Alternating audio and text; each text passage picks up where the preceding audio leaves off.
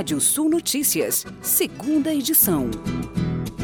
Em visita ao Brasil, o alto representante da União Europeia, Joseph Borrell, reiterou o compromisso do bloco de finalizar o acordo entre União Europeia e Mercosul.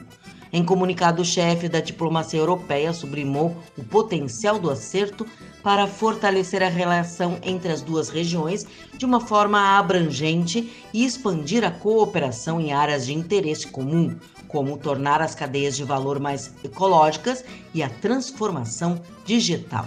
As posições foram abordadas em reunião com o ministro das Relações Exteriores do Brasil, Carlos França. Segundo o comunicado, na ocasião, Borrell também indicou a disponibilidade para tratar em conjunto o impacto da pandemia da Covid-19 e promover conjuntamente uma recuperação verde.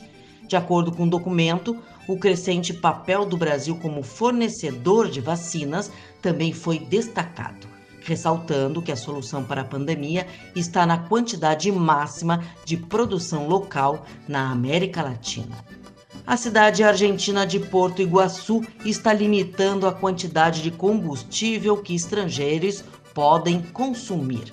A medida foi adotada depois de milhares cruzarem a fronteira através da ponte Tangredo Neves por Foz de Iguaçu, no Paraná. Consumidores optaram pelo país vizinho em razão do preço atrativo do produto, que chega à metade do praticado no mercado brasileiro. Com a alta demanda de brasileiros e paraguaios, alguns postos ficaram desabastecidos. E a empresa Total Express, empresa de abrangente portfólio de soluções logísticas para o e-commerce, se prepara para Black Friday.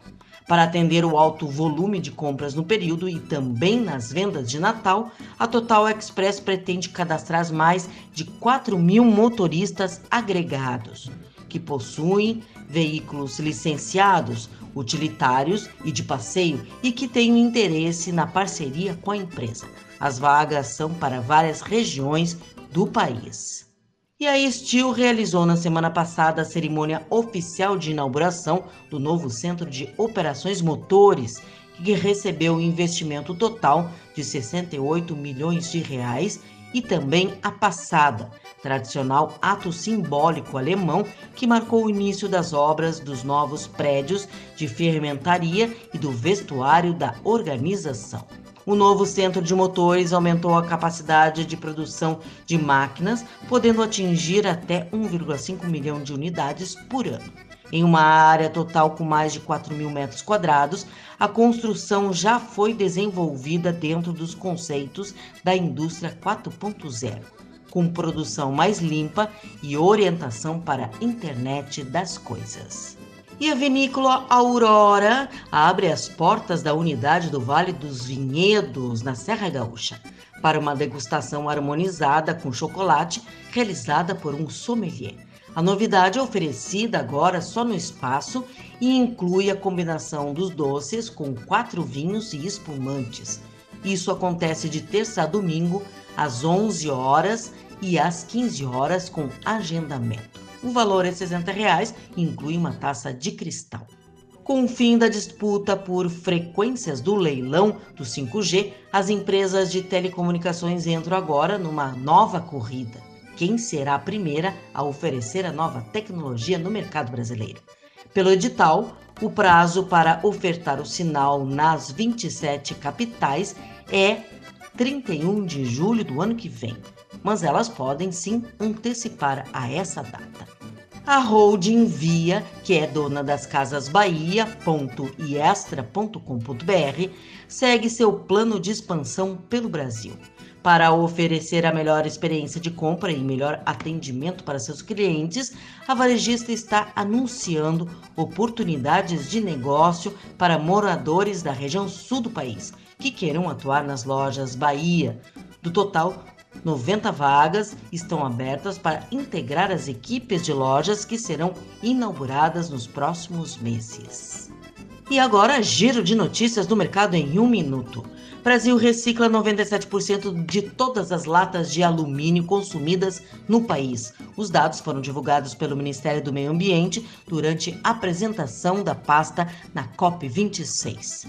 Cavalos marinhos aparecem na Lagoa de Araruama, no estado do Rio de Janeiro. Mais de 100 animais da espécie ameaçada de extinção foram catalogadas por pesquisadores. Monitoramento é feito desde maio em áreas fixas na região dos lagos.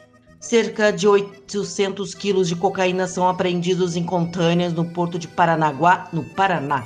Receita Federal afirma que também foram encontrados coletes salva-vidas e outros materiais que auxiliariam no descarregamento da droga na Europa. E sobre a COP26, o Estado do Rio de Janeiro promete cobertura da Mata Atlântica em 40% do estado em 2050.